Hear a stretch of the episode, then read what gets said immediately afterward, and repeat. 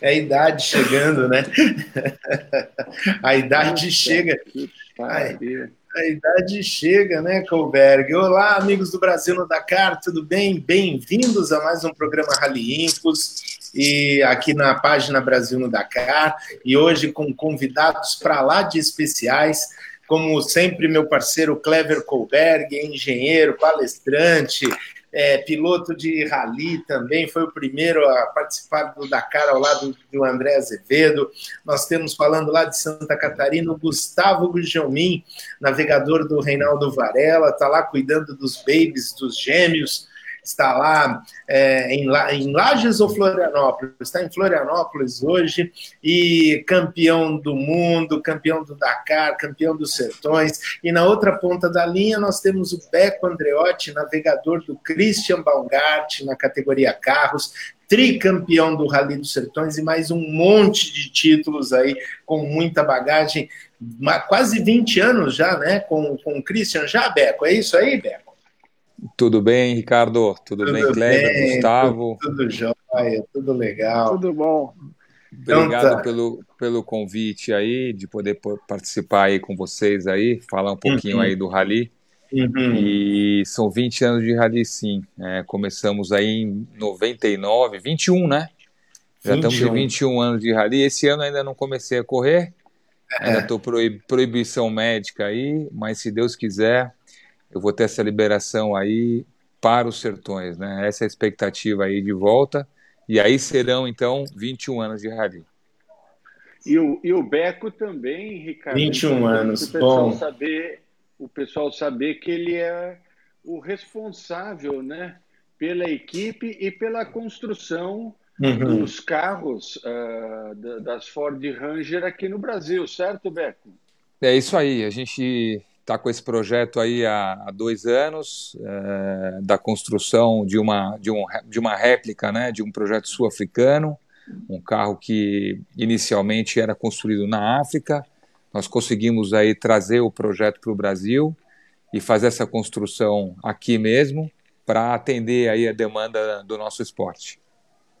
E foi o carro campeão Legal. do Rally dos Sertões agora em 2019, correto? Exatamente, exatamente. É, esse carro é, foi campeão com o Lucas e o Kaique. É, então, pô, deixou a gente muito feliz porque um carro nacional ganhar, eu, eu acredito que um carro nacional é, não ganha os sertões há um bom tempo, né? Porque você só ganha os sertões ultimamente com os carros de fora, com os foguetes de fora e a gente ficou super feliz com, com essa conquista aí do Lucas e do Kaique. Para a empresa é, foi muito legal para mostrar realmente o potencial do carro e, é claro, o potencial da dupla, eu não preciso nem falar. Então, foi muito bacana eles terem vencido essa edição aí com o carro construído por nós uh, e usado por nós na, na temporada. Inclusive, desculpa alongar um pouco essa conversa, mas como tem os portugueses que estão nos assistindo e pessoas de outros lugares do mundo, também é importante saber que a equipe de vocês tem esse carro, todo o esquema para alugar para a pessoa participar do Rally dos Sertões é, com chance de vitória. Um esquema, pessoal, que é nota 10. Tudo, é, a gente tem esse, essa possibilidade sim, é o esquema de sit and drive, né? É, proporcionando aí para um piloto europeu, um piloto português, um piloto, enfim, de qualquer parte do mundo, que ele venha ao Rally dos Sertões ou em outras provas até do nosso Campeonato Brasileiro. E ele sente e pilote, desfrute, aproveite que nós vamos cuidar de tudo. E ele vai estar andando num foguete, um foguete foi campeão do Rally dos Sertões, então a gente tem condição e, e, oferecemos isso sim ao mercado. Não, lembrando, oh, lembrando para trazer um carro para o Brasil, é, a logística não é fácil. Então, entre trazer um carro de fora, trazer equipe, trazer um monte de gente, já aluga tudo direto aqui e pronto, entendeu? Tem toda a tecnologia para resol... lá fora. Está resolvido, resolvido, né? Olha, mas antes da, Antes da gente continuar aqui, eu quero dar boa noite aos nossos convidados. Já tem, eu vi gente aqui dos Estados Unidos, de Portugal, tem gente do Brasil. E olha, hoje o Beco Andreotti e o Gustavo Gujomin, hoje o tema do programa é segurança. Nós tivemos vários vários fatos aí com, no Rally de Monte Carlo, no próprio Rally Dakar. A gente vai falar dessa segurança nos carros hoje. É, e se você tiver alguma dúvida, alguma pergunta, quiser falar, mandar alguma, alguma pergunta, um bate-papo aqui com essas feras, coloquem aí nos comentários e não esqueçam de compartilhar também, né? Vai lá, Roberto. Então, né, já que você puxou o assunto segurança, achei super importante, agradeço a participação do Gugelmin e do Beco para falar. E eu acho que, como muita gente, talvez muita gente saiba, né, a gente já anunciou da, da, dos acidentes que eles sofreram, mas acho que a gente deveria começar daí, né? Eu uhum. gostaria, o Gugelmin, como faz mais tempo, é, eu gostaria que ele contasse o que aconteceu para dar uma sintonizada, né? o pessoal dar uma alinhada no que aconteceu. Depois o Beco fala, né? Mas assim, o Gugelmin pode falar tanto do que aconteceu e o depois, né? O, a, enfim, toda a questão desde o socorro inicial, onde é que foi operado, quanto tempo para se recuperar e hoje, o que, que você sente? Pode ser? Vamos lá. Boa noite aos amigos, é, a todo mundo. Então, o que aconteceu? Meu acidente, eu e o Reinaldo viemos em 2012 de uma temporada de um carro T2, né, um carro, vamos dizer assim, original, que utiliza do original, e depois acabamos mudando para a categoria T1, né, onde o Beco corre, aluga os carros, são os carros mais rápidos que, que existe no rally aí. E o nosso acidente foi no Rally do Qatar, a gente fez fez uma prova na, na Itália, fez uma prova em outros lugares, foi muito bem, a gente acabou ganhando a Itália, o campeonato, e a gente vinha muito bem no Catar. E no terceiro ou quarto dia, a gente teve o que chama de duna cortada, a gente veio embalado numa duna e simplesmente a duna acabou, né? Conforme a palavra já diz, cortada. E a gente aterrizou no seco, no, não foi na areia que nem teve um acidente no, no Dakar, foi realmente na parte seca. Então a gente caiu de bico, acredito que não sei quantos metros de altura, mas foi alto, deve ter sido uns 10 metros de altura. É, a gente, o carro amorteceu, quebrou a suspensão dianteira e quando caiu a traseira, foi aonde macetou a minha coluna. A minha coluna e a do, e a do Reinaldo na região lombar. Eu senti uma dor muito forte, eu perdi. É, eu, eu não, não vi, eu estava navegando, simplesmente o carro voou. A hora que eu fui olhar para frente, deu deu a panca, eu, eu, eu, quase desmaiei, eu senti, eu não senti minhas pernas, formigou tudo do, do peito para baixo, então eu passei muito medo.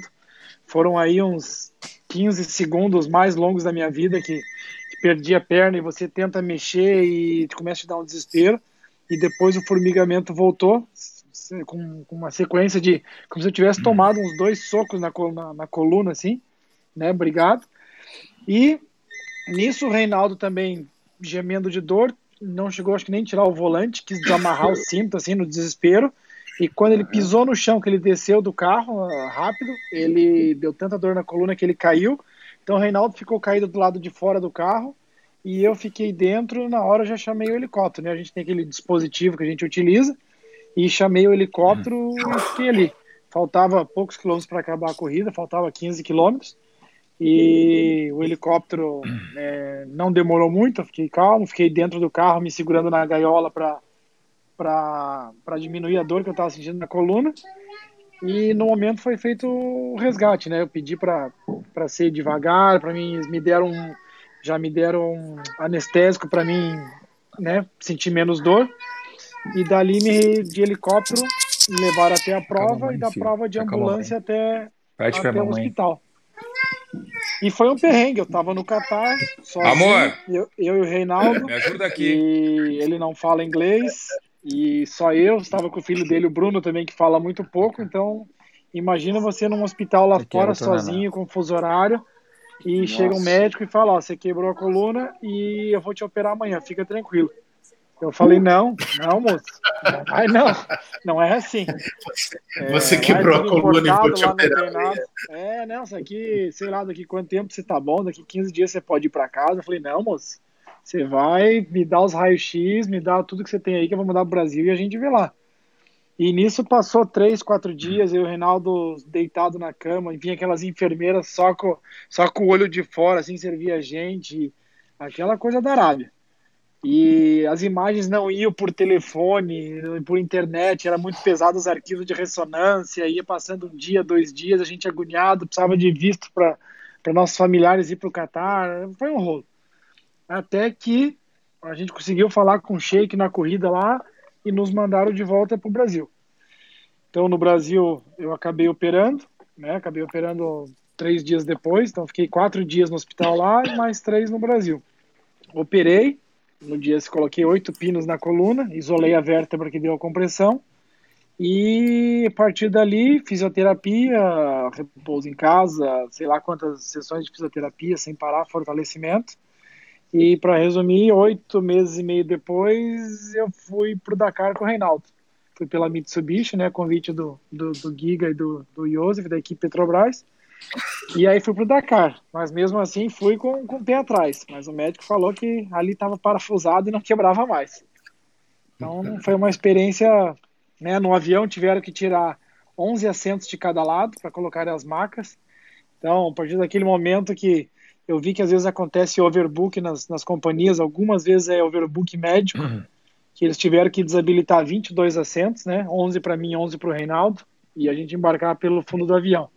Então passei a respeitar um pouco mais essa questão, às vezes, de overbook, que a gente acaba ficando chateado, porque às vezes não é só que venderam muita passagem, às vezes é uma, uma emergência mesmo. Mas deu tudo certo, estou aí correndo faz 4, 5 anos já, e tá tudo bem. Tem que ter uns cuidados, tem que ter colete, tem que ter sempre, né? É uma, uma nova coluna, um novo manual de vida que você recebe. E agora, Sim. claro, com muita atenção nos ralis a, a parte da segurança. A parte né? de segurança. Então é o que a gente mais. É, até já, já tinha dado uma desistida, porque a gente acaba falando nos grupos, acaba. Aí eu acabo sendo chato da turma. Então, às vezes eu dou uma enjoada, paro, às vezes eu continuo e pego no pé da galera. Mas é, a gente sabe que muita gente faz um, um deslize nessa parte aí. Achei, achei interessantíssimo o que você falou. Nós vamos falar da segurança no carro, né? E já, eu quero já passar para o Beco, mas só para chamar a atenção, interessantíssimo também você estar tá realmente planejado, né? Para numa situação como essa, de, de você estar tá num país fora, você falou, né? Puxa, chegar no hospital, não conhece os médicos, né? Não tinha um, não tinha um, um como é, é, repatriamento sanitário, né? Que no Dakar, pelo menos, eu tive uma fratura no Dakar, uma fratura exposta. É, fui medicado na, ten, na, tenda médica do Dakar, né? Mas uh, uh, não havia necessidade de operação urgente. Então eles me colocaram no avião. Isso foi em 91. Colocaram no avião junto com vários outros que tinham sofrido acidente mas era melhor fazer uma operação num hospital na Europa, né? Então teve toda essa organização por parte do Rally já levando a gente que facilitou. Mas se eu tivesse numa situação uh, e cheguei na França, consegui ser operado, lógico, era uma operação em tese que me assusta menos do que na coluna, no braço. Não foi uma coisa muito simples mas o que passar, acho que é importante a gente também pensar nisso, né? É, é, estar mais preparado para uma situação dessa, né? Mas vamos lá, vamos passar para o Beco, né? É isso aí. É, vamos lá, né? O que o Gustavo falou aí, é, pô, eu tenho 20 anos de rally, esse foi o pior acidente que, que eu sofri e, e acho que o pior acidente que a gente teve no Brasil aqui com piloto navegador é, por conta das consequências, né? E a gente, enfim, presta atenção na segurança, mas não é super atento como o Gustavo após o acidente. Então, no meu caso, o meu Opa, acidente eu... foi aí nessa última etapa do, do Rally Brasileiro, no Rota Sul. Né? A maré acabou confundindo aí é, a, a, a, a, nós, né? e a gente acabou entrando aí é, em um degrau a 150 km por hora. É, eu não, eu não te vejo, Ricardo ou Clever, tá, estamos rodando não, não, aí, tá tudo, tudo certo? É, só, só, estava você eu tô, mesmo. Tô te vendo, ah, legal. Vendo você, Desculpa, então, é, a gente acabou sofrendo um acidente a 150 km por hora, um capotamento de frente, é, mas a gente deu a infelicidade de quando ele virou aí uma ou duas vezes, dele pegar um degrau na praia, é, vamos dizer assim, um morrinho artilheiro, e, e a desaceleração foi muito muito forte, né? A pancada de frente foi muito forte. Se não existisse esse degrau, a gente estaria capotado e a velocidade teria diminuído aí é, ao longo aí do trajeto. Mas ali existiu esse morrinho e aí a pancada foi muito forte, né? É, a grande sorte que nós tivemos é cair com, com o carro é, na posição correta, né? Então isso fez com que a gente não precisasse sair do carro, uh, mas uh, após logo após o acidente uh, eu desliguei a chave geral do carro, eu tentei acionar o resgate pelo sistema Stella, porém com o capotamento a antena do Stella ela foi quebrada, então eu, eu acredito que eu não tenha conseguido chamar o resgate. Uh, chegou uma pessoa logo um minuto depois que estava andando de moto na praia do meu lado. Uh, eu pedi para ele que parasse o próximo carro que viesse. Uh, pedi ajuda pedi para que ele parasse esse próximo carro que, que estava na competição. Então deu três minutos e pouquinho, chegaram aí o Fábio uh, Rudner e o Bump, que são amigos nossos há muito tempo, correm ali conosco há muito tempo uh, e, e, que foram de extrema importância aí para o nosso resgate, nos tranquilizaram, nos acalmaram, né? Uh, o Rodrigo uh, ficou um pouco desacordado, né? Ele, nós somos piloto e navegador muito altos, a gente acabou batendo também a cabeça no chassi, aonde existia sim uma proteção da FIA e que nos salvou também, né? Isso foi uma coisa importante, porque o impacto foi muito ao contrário da posição do banco. Então nós fomos jogados totalmente para cima e para frente. Tá? Mas aí, logo depois que eles chegaram, uh, enfim, uh, eles começaram a nos tranquilizar. Eu fiquei sem o movimento da perna aí por uns 10, 15 minutos. Nossa, que aflição, hein? É, deu, eu, eu, olha, eu estava com tanta dor no pescoço uh, e, e, com o objetivo, o foco tão grande em, em ficar acordado e, e, e, que o resgate chegasse o mais rápido possível, que eu, eu nem me atentei muito à situação da perna, sobre a gravidade da situação. Uhum. Com, com o Rodrigo também voltando, enfim. Então, é, depois de 35 minutos chegou o resgate aéreo Uhum. É, e aí ele me tirou primeiro. É, a, a, remoção foi de extrema importância porque eu, naquele momento, tinha fraturado a minha C7, ela explodiu e ela começou a pressionar a minha medula, né? Então parecia que eu tinha quebrado os dois braços uh, e, e, as mãos, mas na verdade e, e, e a minha perna sem uh, sem movimentar, né? Mas na verdade isso foi a compressão da vértebra contra o, a, a, medula, né?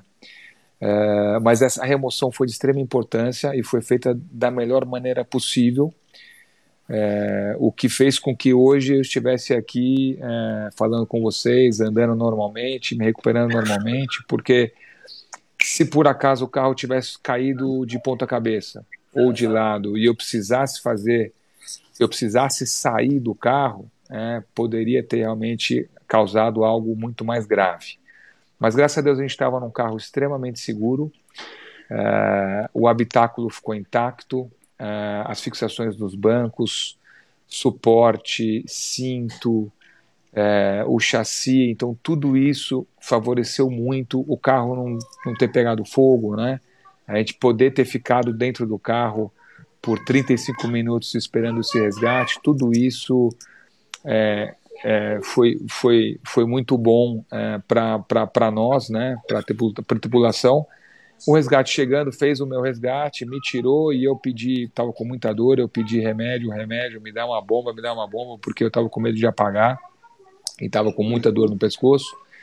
eles removeram, removeram o Rodrigo, nós fomos de helicóptero para Porto Alegre, e aí eu tive é, uma grande, mais uma grande sorte, frente do Gustavo, que estava aí é, num país estranho, com pessoas estranhas, yeah. e, e para eles a dificuldade eu acredito que tenha sido ainda maior, apesar de todo o apoio da prova, todo o apoio, enfim, da organização. Lá eu tive o tempo inteiro um médico da organização, é, que é o Dr. Jorge, do meu lado, o tempo inteiro, é, inclusive no hospital onde eu fui é, enviado. Né? O Rodrigo foi, foi, foi para um hospital, ele teve um outro trauma e eu fui para outro. Eu fui para o hospital do SUS, em Porto Alegre. É, entrei é, já imediatamente para fazer tomografia e deu meia hora. Eu estava já com, com o Marcos Balgart do meu lado e com o Dr. Jorge, dando todo o apoio que eles haviam lá chegado já à cidade.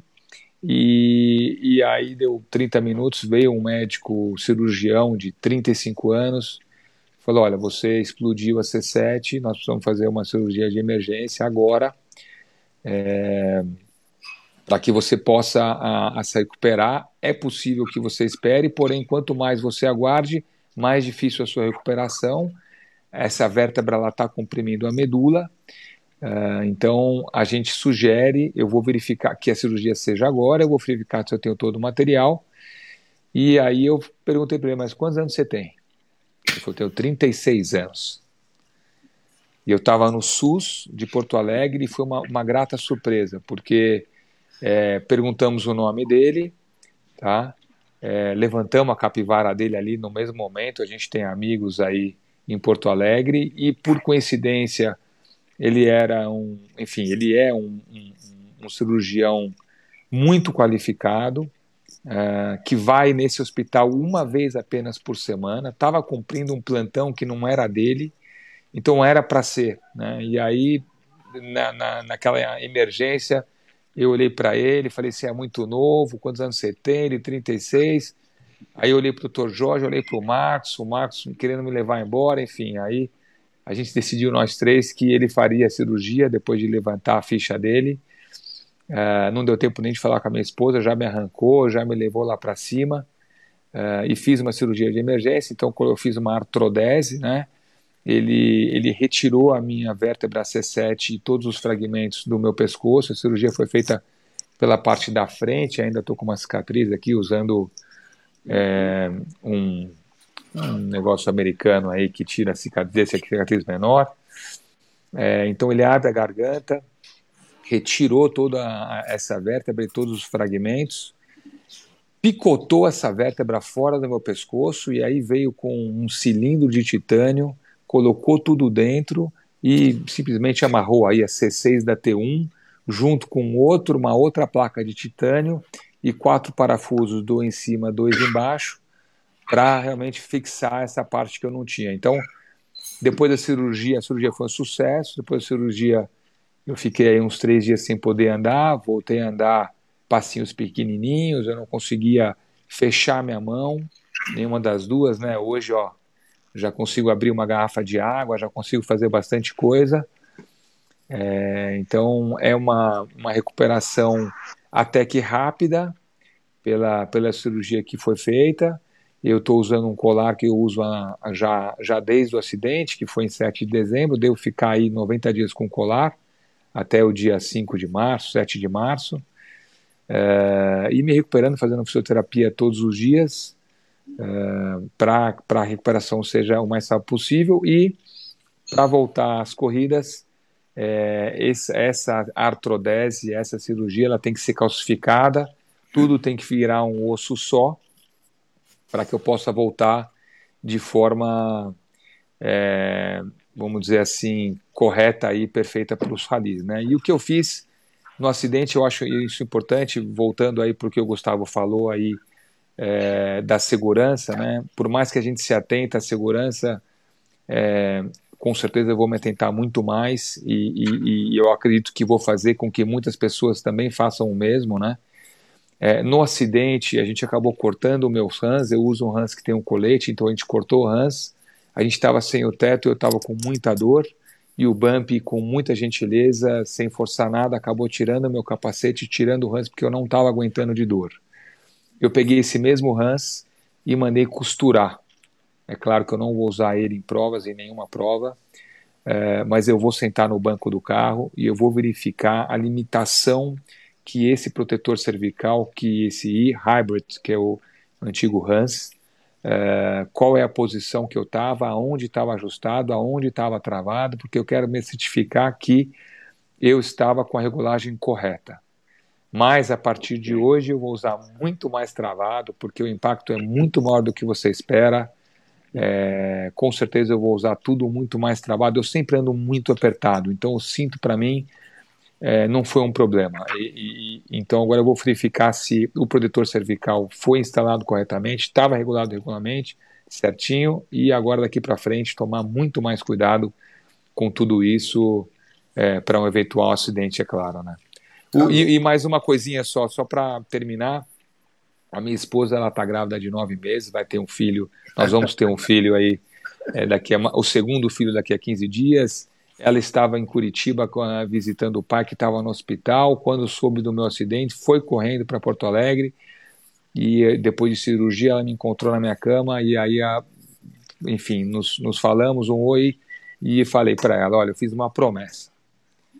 E aí, aí ela já imaginou um milhão de coisas, né? Mas eu fiz uma promessa e eu vou fazer o Dakar de moto com 50 anos. Então, é, ela já entendeu o recado e eu estou me preparando agora fisicamente, psicologicamente, para fazer o Dakar de moto com 50 anos. Essa foi a promessa. Eu estou achando que a promessa é algo assim. Cadê, galera? Tá me escutando? Eu não vou correr Alô? mais. Alguém está me escutando? Alô? Tá, é, não, a, a, a gente não consegue, a gente não consegue não, não correr mais, né? A gente faz isso é, por profissão e amor. Então, é. a não ser que o médico chegue para você e fale: olha, você não pode correr, você está proibido, você tem uma lesão séria, não é o caso. Então, a uhum. lesão é séria, porém, é, com, com a medicina atual que nós vivemos hoje, é possível que eu volte aos, aos ralis com segurança, e é isso uhum. que nós vamos fazer. Tá, vocês, vocês perderam o áudio aí, é isso?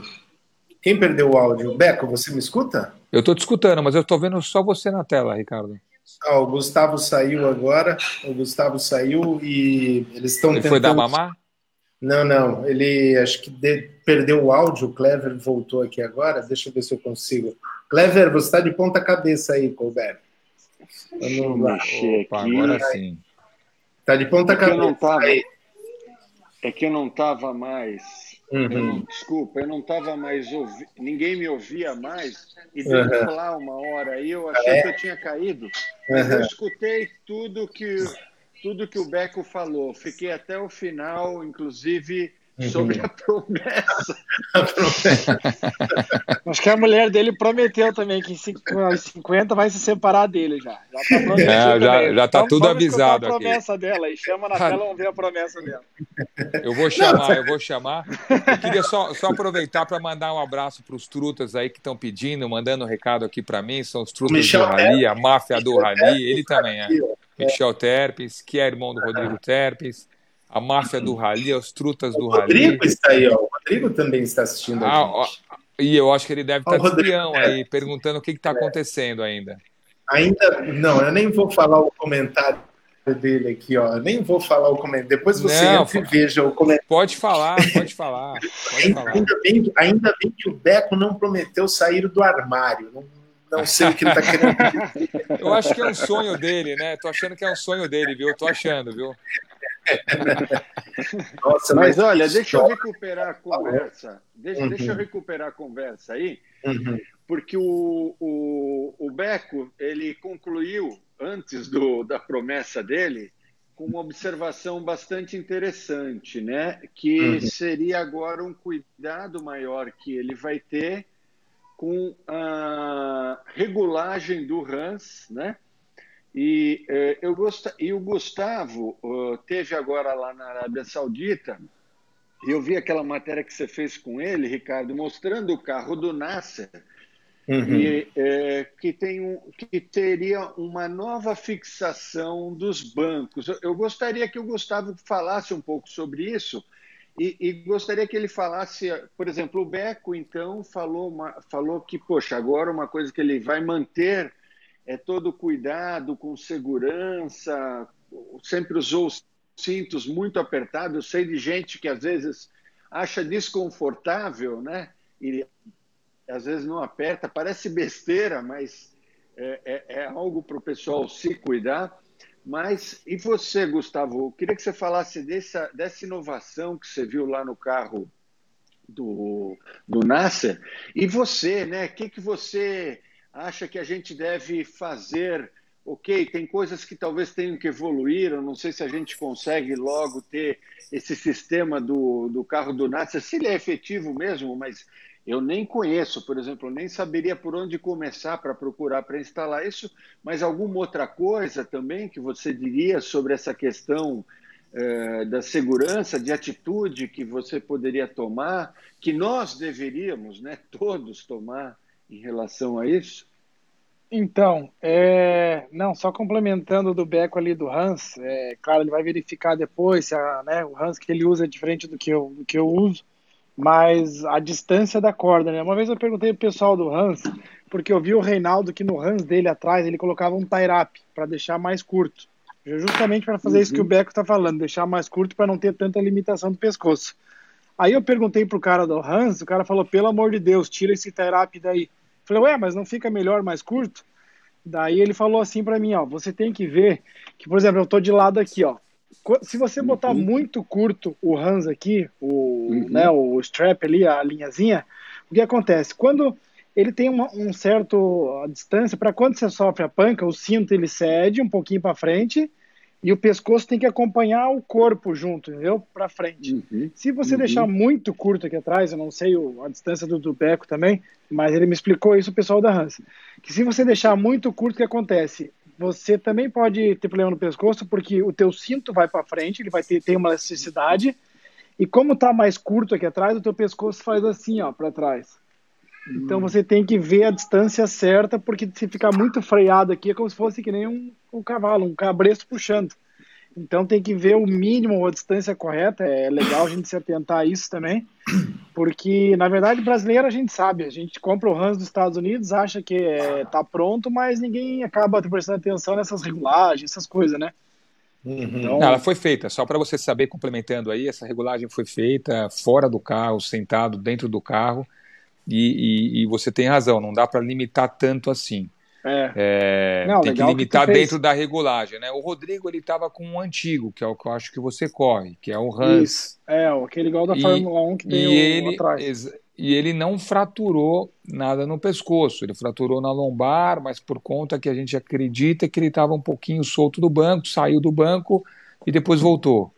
Então eu não sei se um Hans é melhor que o outro. Algumas pessoas preferem o Hans antigo, não o hybrid. É uma questão é, de, de, que, de, de pesquisar.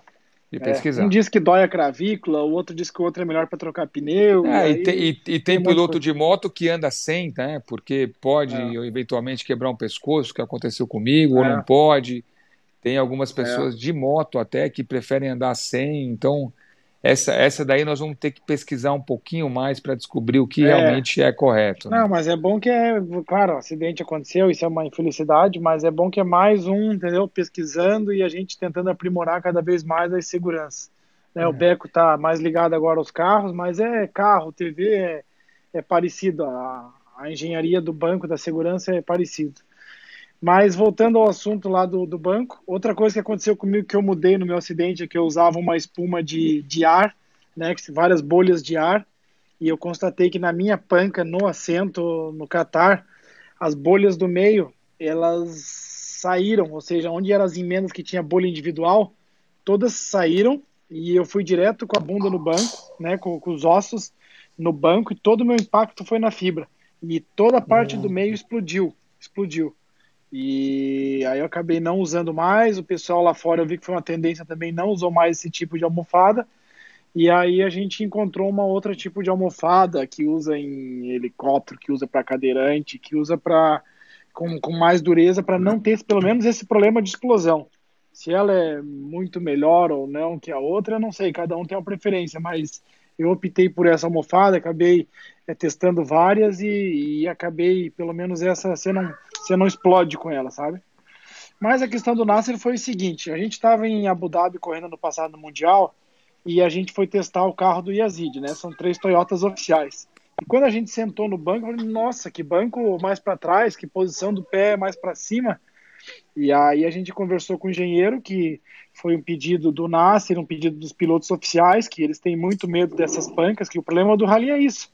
É a panca de queda, a panca de duna, essa panca né, para baixo, que o cinto não tem o que fazer, o cinto é para frente. E a gente sentou no banco, e a gente viu a inclinação, né, a inclinação do banco, ou seja, no Brasil usa, a gente tem usado muito reto assim, ou seja, todo todo peso ele vai direto, vai direto para a coluna, ou seja, a coluna não tem sustentação, ou seja, todo o peso vai. E eu conversei nesse Dakar com a com a Nete Fischer, que é a fisioterapeuta da Mini, que eu acho que é uma das pessoas mais preocupadas e que mais investe e pesquisa sobre segurança. Então ela estava. Ó, pessoal, nós temos, exemplo... nós temos três bebês, nós temos três bebês hoje aqui na transmissão, tá? Faz parte. Eu sou um. tem os dois do Gustavo Gugelmin e o do Beco. Não, o meu aqui tem ninguém, tá todo mundo não tirei da sala. O, o meu, ah, tá. o meu acabou de fechar a porta no. A, a, a, o dedo na porta aqui, por isso que ele deu uma miada, mas já, já, já tá tudo normal, tá tudo normal. Então, o que, que foi pedido na Toyota? Foi, claro, é, tem coisas que não dá para fazer no carro normal, foi construído um novo carro, né? E nesse novo carro eles pediram essa posição de banco bem mais inclinada, né? Para você, você tendo uma inclinação do banco, o que, que acontece? A tua coluna, se você tem uma panca para baixo, você faz assim, ó, ela dissipa, ou seja, você apoia a tua coluna no banco e você dissipa a força diferentemente de estar reto, que vai toda a força para a coluna. É, então foi feita essa posição no banco deles, né? Eu mostrei no vídeo da cara e compartilhei com o Ricardo. Mas para isso é preciso subir a posição dos pés. Você não tem como pilotar dessa forma. Então não adianta você colocar a posição para trás, vai ficar é, desconfortável com os pés. Então foi mudado todo o sistema de, do chão da, da, da Toyota, foi levantado para que ficasse uma posição mais como se fosse um Fórmula 1, mais um Fórmula, para que é, possa ser evitado, né? Ou pelo menos você consiga dissipar essa força na hora do impacto. Outra coisa que a, a NET, a gente estava conversando, é que os bancos não foram, por exemplo, tem a lombar da coluna, não foi feito. Cadê a, cadê a curva da coluna que nos bancos de corrida não tem? E ela questionou isso para Recaro e ela falou que desde antigamente foram fazendo os bancos, foram fazendo e não fizeram essa curvatura. Tem que ter a curvatura da coluna. E nossos bancos, nenhum banco tem curvatura de coluna. Então, é mais um detalhe que, que a gente tem que se atentar. Então, são esses detalhezinhos que eu estava mostrando para o pessoal, da, né, para o Ricardo, para que a gente comece a tentar pequenos detalhes a, a implementar no Brasil. Por exemplo, as buchas de amortecimento que eles usam na Toyota, que já usa, a OMP faz essa bucha. É, se essa bucha amortecer um milímetro do impacto, pode ser que esse um milímetro que tivesse absorvido na minha coluna, talvez eu não tivesse operado. Pode ser que não, a gente não sabe, mas a gente tem que começar a tomar todas as precauções para para né, evitar esse tipo é, de, de Você está mais que certo, né, Gustavo? A gente está fazendo esse trabalho agora lá na equipe, a gente tem esse amortecedor OMP, inclusive essa preocupação veio até o ano passado do Michel Terpins, que aproveitando, falando dele, está com os filhos, três novos pilotos de rally aí estão assistindo a gente, que é o mandar um abraço para o Gabriel, para o Beni e para a Filipa. É, eles estão assistindo a gente aí e são entusiastas aí, vão, vão ser corredores daqui a pouco, vão estar tá navegando para o pai aí, para o tio, se o tio voltar e não, e não tiver mais medo, né? Tiver coragem, se for homem mesmo, ele vai voltar a correr. É, e essa preocupação que você está falando, é claro que a gente tem a limitação hoje no carro, porque o carro não foi feito para essa posição, mas a gente está tentando é, chegar o mais perto possível é, dessa nova configuração do Nasser é, e instalar esses amortecedores OMP em todos os carros. Isso eu acho que é muito importante, como você falou, um milímetro para cá, um milímetro para ali, pode salvar você, pode salvar a tua vida, pode é, prevenir é, um, um um acidente pior aí, né? Deixa eu fazer uma pergunta aqui para vocês. Aliás, duas, uma rápida, né? Porque quando o Gustavo falou aqui, ele falou: vamos lá, o banco atualmente está numa posição mais uh, uh, perpendicular ao solo, né? então vai dar uma inclinação, mas aí não vai forçar um pouco o pescoço, não vai ficar muito porque eu entendi que você vai inclinar um pouco mais, né? E vai, e vai fechar aqui esse ângulo para enxergar lá, né? Inclinei, porque se eu subir, isso acontece nessa posição. E, e, e a outra pergunta que eu queria fazer para vocês é, por exemplo, eu quando eu corri, eu corri Paris-Dakar, que tinha gente que na época não precisava usar capacete nem macacão. Maravilha, hein? É, isso não é muito, não, não faz muito tempo, é. mas eu, eu sempre usei. Mas o primeiro ano que eu do Hans foi isso que o Gustavo ou você falou. Eu fui lá, comprei o capacete, comprei o Hans, instalei, mas eu nunca é, erro meu, né? Eu nunca fui atrás de ver como deveria ser feita essa regulagem. Então, se vocês puderem, inclusive, dizer para a gente onde a gente encontra, ou se não souber agora, depois a gente puder disponibilizar aí no Brasil, no Dakar, para todo mundo ver onde é que encontra uh, uh, um manual para a gente poder fazer essa boa regulagem. É, isso aí é bem fácil, né? No, no, própria, quando você compra, esse manual vem junto, ou você procura na internet que vem junto o manual do Hans ou do Hybrid, alguma coisa assim. Na verdade, primeiro você precisa medir, é, dependendo do Hans, o teu pescoço, o tamanho da, do teu tórax, porque o Hybrid novo, o tórax é o tamanho do, da, da, da do colar aqui, do, que, do colete que você usa. Um é maior ou menor, um é mais magrinho, mais gordinho, e o outro Hans é o tamanho do pescoço. Então, primeiro você precisa medir as coisas para escolher é, o Hans ou o Hans correto, né? Agora são os. Ó, chegou o cachorrinho. aí chegou aí, hein? Vai, então, e esse manual, esse manual tem na, quando você compra, ele vem junto, ele, ele te mostra fotos ilustrativas de o quanto você tem que regular para frente, o quanto você regula para o lado, qual é a limitação que você tem que colocar. Isso tem no site e tem também no manual aí quando você compra, compra o Hans. É, outra, outra coisa que a gente tem que estar tá começando agora e nos TVs que eu acho que é um bem mais protegido que os carros, né? Comparado gaiola, comparado tudo, é a, o protetor de cabeça, né? Agora a gente está vendo muitos carros, eu vi no Dakar também, o protetor lateral da cabeça aqui também, ó. Eu no TV eu uso, eu só uso esse banco. E se eu tiver que. Opa, e se eu tiver que correr, se for convidado para correr no UTV e o cara não tiver esse banco, eu levo o meu banco pessoal de casa, porque senão eu não sento. Cara. Se, eu ver que eu estou inseguro dentro do carro, eu não sento. Porque esse é outro é outro equipamento que uns dizem que adianta, que não, que não adianta, mas se você for ver os carros de WRC, aquela panca que deu lá, é o protetor de cabeça fechado aqui. Ah, mas fica ruim para dar ré, fica ruim para isso aqui. Não, tem que ter o protetor de cabeça também. Então, acho que é outro item que a gente tem que começar a bater a tecla aí no pessoal. Até, não é só o protetor de cabeça, esses bancos novos, do lado, aqui na cintura, vou ver se dá para levantar. Aqui assim, ó, tem banco que só protege um pedacinho, o corpo, a, a, as costelas, e tem outro banco que pega inteiro. Você tem uma faixa mais alta do banco, assim, uns 20 centímetros de borda, e os bancos mais antigos é umas, uns 8, 9 centímetros. Então, isso na hora de uma panca lateral, não frontal, mas uma panca de você sair rolando, dá muita diferença no chacoalho.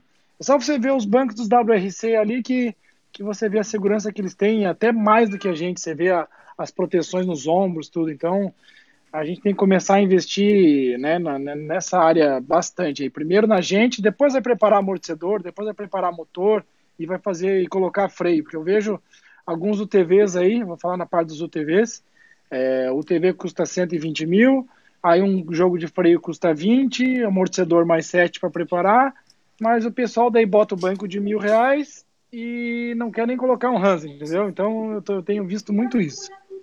Aí depois que o cara dá um pão a panca, aí ele fala, não, é verdade, agora eu vou comprar primeiro os itens de segurança, se der eu preparo o resto.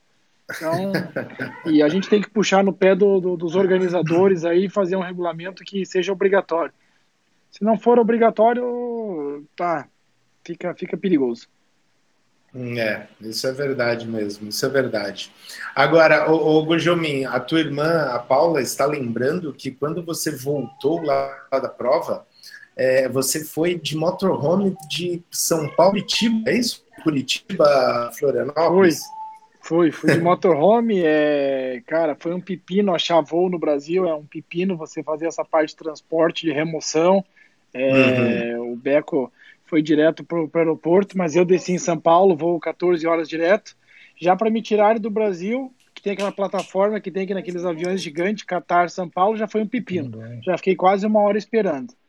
Para uhum. depois eu ser removido para São Paulo, voo da, sei lá de que companhia que era, não tinha espaço. Cara, aí você, quando você chega no Brasil, você entra num, num negócio que a gente teve que tomar a decisão de o Reinaldo disponibilizar o motorhome dele e me colocaram numa maca e eu fui de, de maca dentro do motorhome do Reinaldo até Curitiba, onde eu fiz a operação, porque Meu Deus. É, é um pepino, cara. É um pepino aqui no Brasil, essa parte aí. Ô, Beco, está doendo a sua coluna aí? Eu estou vendo. Tá, tá, está bem aí ou não?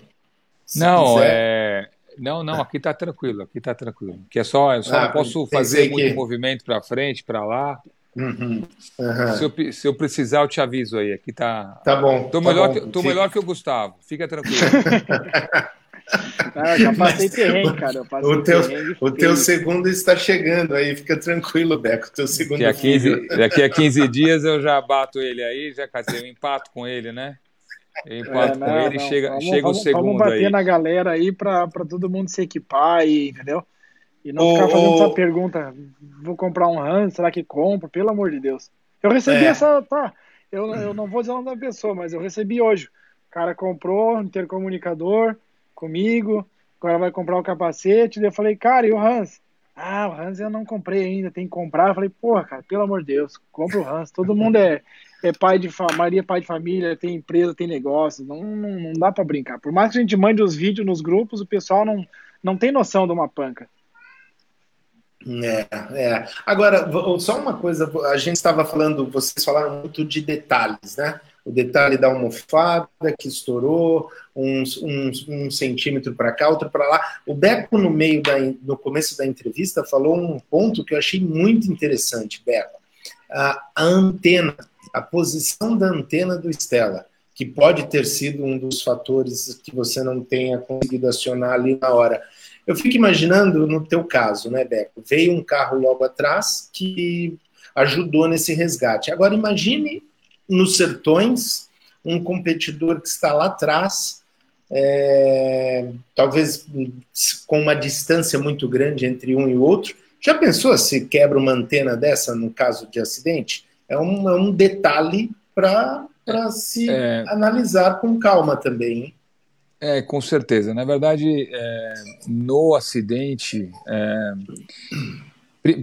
em relação à antena, primeiro a nossa antena é, de rádio fica numa parte traseira do carro protegida. Então, é, o rádio é, eu não consegui acionar porque eu não consegui abaixar a cabeça, tá? Não consegui tá. solicitar o rádio porque eu não consegui pegar o microfone para falar, né? Uhum. O Stella, é, você coloca a antena numa posição em cima do teto para quê? Para você pegar o competidor da frente e pedir ultrapassagem. Você não coloca, você não posiciona essa antena para um caso de emergência. Se você posicionasse para um caso de emergência, você colocaria atrás e acabou o problema. Num capotamento ele está protegido. Porém, você só vai receber gente pedindo passagem e não vai conseguir pedir passagem para frente. Então, realmente é um problema, né? Uhum. Se eu não me engano, o RTF tem antena interna, é diferente do dizer. Stella. É. A gente tem antena então, interna. É, no, no Mundial, em provas que, que é usado o RTF, você tem antena interna que, é, que resolve esse problema. Né? No Brasil, a gente tem o backup, que é o rádio. Então o rádio poderia ter feito essa função. O problema é que na hora do acidente o nosso avião sofreu uma pane elétrica e não estava voando. Uhum. Então tudo conspirou para que a aeronave demorasse, né? Mas... É. como é que é a antena do Stella? Se eu não me engano, eu acho que ela é de pino, assim, né? Porque no Dakar, se eu não é. me engano, é, o RTF já tem aquela antena tipo de GPS redondinha, assim, que você coloca Não, ela é de pino. Infelizmente o Stella é de pino. Eu você tem opção do... também é. você tem a opção de colocar, mas aí você vai ter um alcance menor, né? Se você é, colocar aquela de GPS. Pra gente dar pro Stella, né? Mudar a antena para aquela, aquela redondinha. Com assim, certeza. Assim pra... é. Com certeza. Então, é, quando chegaram ali o Bump e o, o Fábio, eles acionaram o resgate. Depois chegou o Silmar e o Alisson também, que também pararam no acidente e foram de extrema importância porque estava pegando sinal de, de telefone, eles começaram a ligar, mandar mensagem, conseguiram fazer o contato. Também escutei que existiu uma ponte, eu não sei se isso é verídico ou não, entre os competidores que foram seguindo para Isso que você falou, queria chamar a atenção para o detalhe que uh, uh, vocês foram assim extremamente disciplinados em Sim. perceber que não o negócio não era sair do carro, né? Menos o Reinaldo. O Reinaldo, o Reinaldo saiu correndo e caiu no chão. Não, imagina numa situação. Não, o Reinaldo se desesperou, ele não. É, o Reinaldo não arrancou o volante, estava desesperado, gritando. Ele desceu tá do carro, abriu a porta e já caiu no chão de dor e já ficou ali. Eu lembro. Ele, no, ele não no, teve calma. Acho, acho, que foi o Paris tá Dakar, se não me engano. Eu não vou lembrar agora o 2000. Foi até Amor. o que o, o Varela e o Fadigat capotaram também de troller, de frente. Uhum, de frente numa duna. Mas, mas, mas antes daquilo. Já volto, tá? Tinha tá tido um acidente numa duna cortada, né? onde Isso. vários competidores, inclusive o português, o Carlos Souza. Eu... Tá bom, a gente já volta. Olha lá o convidado. Eu não vou lembrar o nome de todos os competidores, mas isso já faz um pouco mais de tempo, né?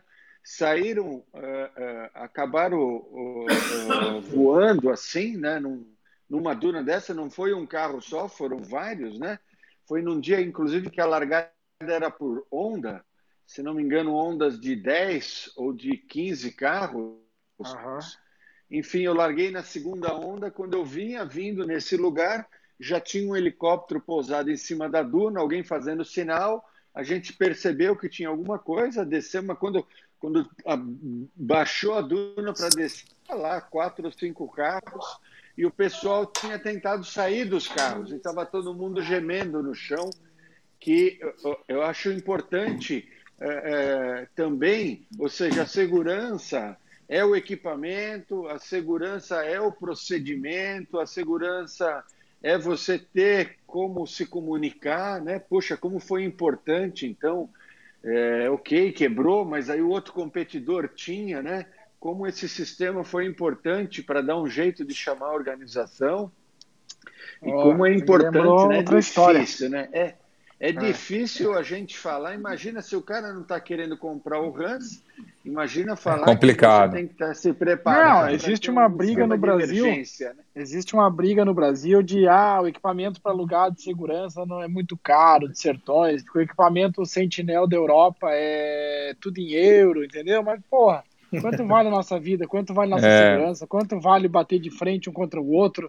Eu tive uma situação no Dakar, acho que foi ano passado eu era para estar tá esmagado morto. Literalmente, é, a gente subindo uma duna de um quilômetro longa, eu, Reinaldo, numa besteira, atolou numa mini duna de um metro e meio de altura, tá? Um metro e meio, bem atrás da duna, no meio de uma duna gigante subindo. E o uhum. que aconteceu? Chegou um monte de, de local ali, começou a cavar para a UTV. Começou a cavar e eu fiquei de pé, olhando se não ia vir ninguém no mesmo rastro, né? Fiquei só olhando, ah, tô de pé. Cara, num relapso de tempo, assim, que os caras cansaram de cavar e não foi, eu fui para trás do TV e comecei a cavar. Cara, e ninguém para avisar, eu também não botei o alarme porque era rapidinho para tirar. Cara, veio uma Maroc no mesmo trilho hum. e me encaixou tudo. Cara, foi, eu digo que foi Deus que me salvou ali, eu acredito em anjo da guarda. E ela me prensou atrás do TV, cara. Eu me encolhi e ele me encostou, me prensou, me pegou na coluna, no canto, assim, ó. E eu levantei, comecei a ver estrela, Reinaldo, vou desmaiar, vou desmaiar, vou desmaiar, tô com dor na coluna, vou desmaiar. Cara, fiquei uns, uns 20 minutos ali e, cara, foi só Deus. Se, se, se a Maroc tivesse 2 km a mais por hora, tinha me quebrado a coluna no meio. Se o para-choque tivesse dado na cabeça, tinha explodido minha cabeça. Eles pararam então, para ver se estava tudo bem com pararam. você? Pararam. O cara parou, o cara desceu branco, ele achou que tinha matado. Ele foi lá falar comigo É, esse vídeo eu estou tentando recuperar, tá? Deve estar tá na, na Alemanha, tem sei lá quantas horas de gravação. E ele falou, cara, é, o nome do teu vídeo vai ser Escaping from the Death, Escapando da Morte. Ele falou, esse é o nome do teu vídeo. É louco, porque eu achei é. que eu tinha matado você, ele falou. Eu vou postar não, depois o, o, Não, mas olha, você no meu corpo. morte. Não, mas não, o, ele falou, ele falou. O Gustavo falou uma frase aí também, olha o que ele falou. É, eu nem coloquei o alarme, nem me preocupei, porque era um negócio rapidinho. Não, uma né? de um metro de altura. Então, então é nessa do rapidinho que as coisas acontecem, né? Esse... A gente teve uma situação bem parecida com essa, Gustavo, mas a gente era o outro. Né? A gente, no, no Dakar, é, eu acredito que era no segundo dia, a gente, depois de uma duna, logo depois de uma duna, é, tinha um carro parado trocando pneu, o cara não acionou o alarme e o piloto ele estava é, atrás do carro, não tinha nenhuma sinalização em cima da duna e o navegador estava trocando o pneu. E nós passamos, era, era inclinado. Ah, eu vi o vídeo, passou Isso. um triz do cara. Meu Aí Deus passamos um triz dele e, e, e, resvalamos ali o pneu traseiro no para-choque da frente ali, dele. O cara nasceu de novo também. Meu não, Deus. aí nós passamos ali e fizemos isso. A gente, para nós, não tínhamos encostado no cara, não tinha encostado em nada, tocamos viagem. Só foi um toquinho de corrida ali, tocamos viagem. Só que é, depois de quatro ou cinco dias de corrida, a organização me chamou. Me chamou e recebeu o vídeo, né? O cara tinha câmera on-board para trás, câmera on-board para frente, é, tinha de tudo. E ele fez um vídeo para incriminar a gente, dizendo que a gente não tinha parado. A organização me chamou, eu fui lá, conversei com a organização, a organização falou, ó, espera aí. Eu fiquei quatro horas no frio esperando a decisão, na hora que eu voltei o cara falou assim, olha, você está desclassificado. Eu falei, por quê? Não, por causa disso, o vídeo está aqui, você não parou, essa é uma história inédita, hein? Ninguém sabe dessa história, Ricardo, hein? É, é porque eu, eu, estava lá, é. acompanhei todo esse, esse, é, esse história inédita. Aí. Uhum. E aí o cara voltou para mim e falou assim, olha, é... e até esse ano teve, né, um caminhão que bateu num, num, carro, numa Ford, que destruiu uma Ford Ranger ali, atravessando uma valeta, fez a volta e foi embora. Né, ele, ele fez, a mesma coisa que foi feita, é claro que é, nas suas proporções, né? Mas ele foi lá, destruiu uma Ranger, foi embora, deu uma volta, passou em cima da duna, não conseguiu subir a duna, né? Saiu pelo outro lado e não parou. Ele foi desclassificado ou não foi? Mas existiu essa pressão da organização conosco e nós aprendemos ali que, que mesmo que a gente ache que a gente resvalou, que não resvalou, é, nós vamos parar. A próxima vez eu vou parar, nós vamos voltar e nós vamos olhar se aconteceu alguma coisa ou não. Oi, filho. Você caiu, o papai está dando uma entrevista aqui, já vai falar com você, tá bom?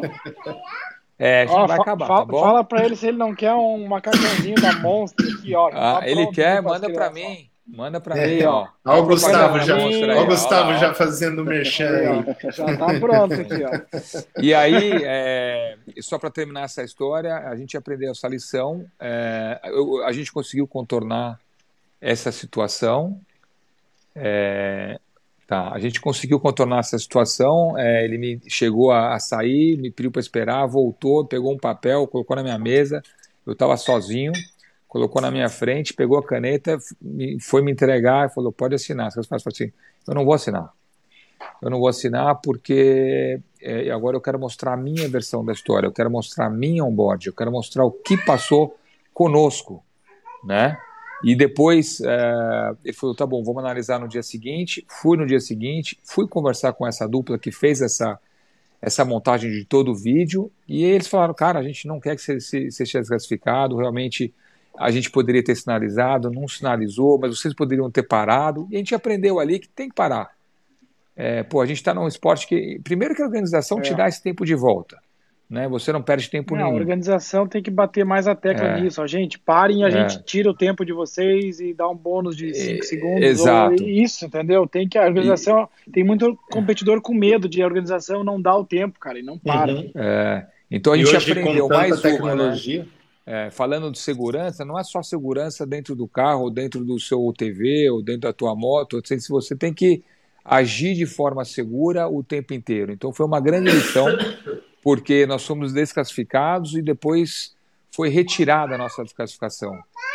É, não, uma filho. coisa muito legal também, tá que não sei como é que está o nosso tempo, mas é que eu vi no Mundial que o pessoal está batendo. É, eu não consegui mostrar no Dakar, mas é o, o, kit de primeiros socorros, todo mundo ter dentro do carro um kit completo. Porque qual é a ideia deles? A tá FIA está pensando que o tá primeiro a chegar para dar socorro é o próprio competidor. Então, se o competidor tiver as noções básicas de, de salvamento, cara, não é o helicóptero que chega primeiro, não é ninguém. Sim.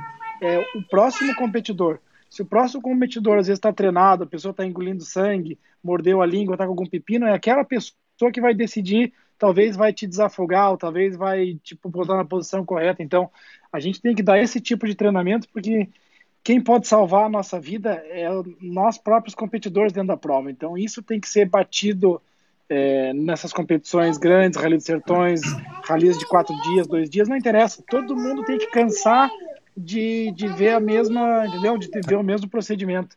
Se o cara não aprende sozinho, vai aprender por repetição. Porque um dia pode ser você salvando, outro dia você pode ser resgatado. Que Exato. foi no caso do, do Beco. Esse kit de primeiros socorros, ele foi alterado há um ano.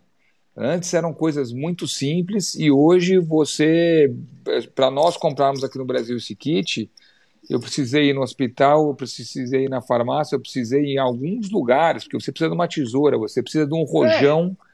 É, tu, e não existia isso. Há um ano atrás isso não existia. Então tudo isso é, foi alterado para aumentar a segurança realmente dos competidores. Não, que bom. Olha, é, mas a gente tem que bater agora no salvamento, como retirar o capacete, como retirar o Hans. É, foi feito isso no Rally de Sertões, mas 10 pessoas vinham e 100 pessoas estavam no WhatsApp, entendeu? É, lá, onde eu estava na prova que eu fiz, era assim, ó, era do meu lado, era o copiloto, não é só o piloto o copiloto, era todo mundo assinado, tinha passos. Um, dois, três, quatro, vários tipos de resgate, vários tipos de tirar desmaiado de dentro do banco, e cada piloto e copiloto tinha que assinar. Eram grupos, era como uma vistoria eram grupos de 10 e 10 pilotos, cada um ia fazendo um módulo e tinha que assinar um por um. Então, é, a gente tem que bater isso aqui no Brasil, não é difícil de fazer. Vezes a gente fica uma sexta-feira inteira lá fazendo vistoria só dos carros, mas e a gente? A gente não se preocupa com a gente. É, no caso dos sertões, tinham 200 pessoas, 300 pessoas. Aí fica muito difícil realmente é. fazer não, essa já, explicação. É, eu acho que. Eu, le fica, eu lembrei fica, disso agora. É, fica fica para, de repente, podemos fazer esse mesmo procedimento lá de fora, né? É, eu tenho dado Isso, algumas sugestões para eles, eles têm anotado, passei para eles do Dakar várias coisas que eu vi legal lá, as tendências, e para eles, vamos ver se a gente consegue implementar essas para esse ano, para a gente melhorar cada vez mais. Não, é. Esse, esse tipo de treinamento ele é super importante. Você vê que isso acontece Tô. em empresas é, ah, mas já passei por esse treinamento, mas passa de novo, tem a reciclagem, né? E, e é como você falou, Gustavo, acho que acontece isso, né? Montam lá, põem o pessoal na sala, é, é neguinho olhando o WhatsApp, poxa, negócio sério desse. Não, esse negócio pense ao módulos, contrário. Né? Como, como, é, pense ao contrário. Na, pense que se no acidente do Beco... técnicas do... Uhum. É, pense que se no acidente do Beco não fosse, por exemplo, o Bump, que é um cara experiente, que tirou o capacete dele com calma e coisa. Pense que se fosse um cara que estava fazendo a primeira corrida dele e Nossa. tirasse o capacete errado uhum. e o bicho tivesse na cadeira de roda. E aí? Entendeu? Olha poderia ter acontecido. Sim, Sim, poderia ter acontecido. É. Então é, tem que se pensar em tudo. Não adianta, nosso esporte é um esporte de risco, todo mundo sabe, mas a gente tem, tem precaução aí para melhorar muito. Os carros melhoraram, os UTVs melhoraram, Falta a gente melhorar agora a parte de segurança e treinamento nosso interno. Uhum. É, e, a, e, a, cabeça dos pilotos que não querem gastar com segurança, não querem andar com tanque FIA, querem andar com gaiola original, é, achando que é um esporte que nada vai acontecer. Negativo, é um esporte que tudo pode acontecer a qualquer momento. É, e precisamos mudar a cabeça desses pilotos brasileiros, sim, para pensar em segurança. É isso aí. É porque acaba também, daí muita gente também partindo, o que isso, uma outra coisa que pode acontecer, não sei a, a viabilidade, não quero, é, mas o, muita gente fica falando, não, poxa, tem que colocar então mais trecho de navegação para diminuir a velocidade, né? Ou seja, todo mundo fica procurando o que os outros devem fazer, mas a lição de casa a gente está fazendo mal feita, né? Então é, é, o que o Gustavo falou aí. Em primeiro lugar, vamos temos que mudar a mentalidade, né? A segurança tem que ser uma prioridade. Eu lembro quando eu comecei a correr de moto, pô, né, DT 180 nas trilhas em Alphaville, né? não tinha equipamento nenhum, capacete, sei Você lá, é um mau exemplo, Clever. Você é um mau exemplo, porra. De, de coturno, né? E um amigo, e um cara chegou e eu estava preocupado, porque eu, eu tinha a DT, mas com o pneu original, né? Que era um pneu trial, não era um pneu de cravo e tal. E eu estava sem grana, né? Eu falei, pô, vou comprar uns pneus para pôr na moto. E o cara falou, não, compra primeiro a bota, né? Eu falei, não, eu tenho coturno aqui, vou comprar o pneu. Aí o cara falou para mim assim, senhora, a bota de. que nem era uma super bota na época, era uma cobra, né? Não sei quem usou bota cobra para moto, mas eu usei até no Dakar. É, é, é, uma bota custa mais barato que a bota de gesso. E, cara, eu no vôlei eu já tinha estourado muito ligamento, usado muito gesso eu comprei a bota, deixei os pneus para uma outra oportunidade. Boa, boa. Boa. Não, gente, mas olha, nosso tempo, esse é um assunto que, que tem muita, muita história, dois experientes aí, que o Clever também eu coloco nesse, nesse, nesse, nessa lista, mas ele teve a experiência de um braço, né? Eu diria que é menos, menos complicado, mas o assunto segurança é, é super importante. É, a gente precisa bater nessa tecla cada vez mais. É importante que pessoas como vocês, formadores de opinião no esporte, continuem batendo nisso. Não ache, não se ache chato, o Gustavo Gujomin. É, é super importante. Uma hora isso vai ser ouvido da maneira que deve, certo, Beco Andreotti? É isso aí. Pô, muito legal poder falar um pouquinho aí de segurança.